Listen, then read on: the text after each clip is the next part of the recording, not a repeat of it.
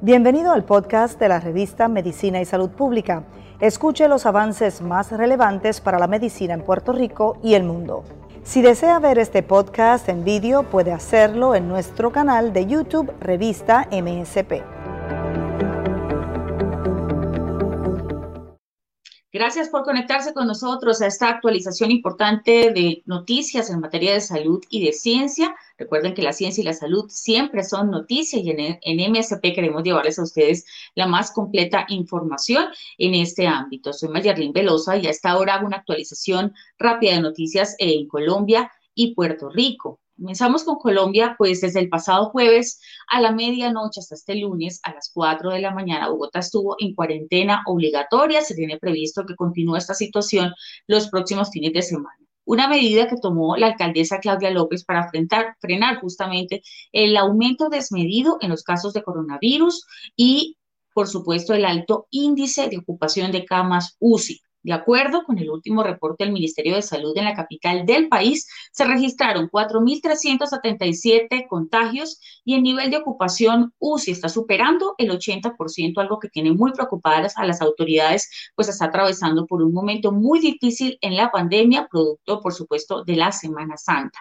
Además, se ordenó que la capital del país por el momento no puede recibir a pacientes de otras ciudades y también se ordenó la suspensión de cirugías no urgentes. La ocupación de camas en cuidados intensivos, presten atención a esta cifra, de UCI para la atención de enfermos de coronavirus en Bogotá subió este martes 20 de abril al 85.9%. El incremento en comparación con los datos que se registraron este lunes creció un 1.7% en solo 24 horas. Según los últimos reportes, de 1.855 camas de cuidados intensivos destinadas para atender a pacientes graves de coronavirus, hay disponibles solo 261.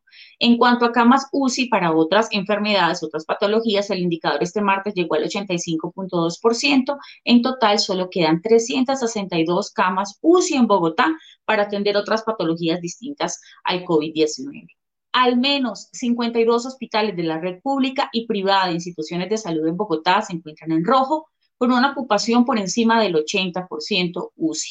Por esta razón, la mandataria indica que continuarán las cuarentenas y los confinamientos los fines de semana. Esto en el modelo 4-3, que significa que habrá cuatro días de actividad normal y tres días de encierro de cuarentena total, como se, eh, como se ha hecho las últimas dos fines de semana y como se espera también que opere desde este jueves 22 de abril a las 12 de la noche hasta el lunes 26 de abril a las 5 de la mañana. Sin embargo, eso se suma también un toque de queda nocturno que iría de 8 de la noche hasta las 5 de la mañana y iría hasta el próximo 3 de mayo.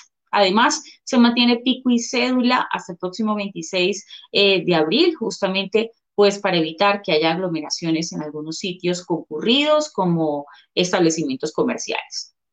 Otras regiones de Colombia, también como Antioquia, presentan una grave situación con respecto al COVID-19. Los médicos determinaron incluso hacer un triage ético.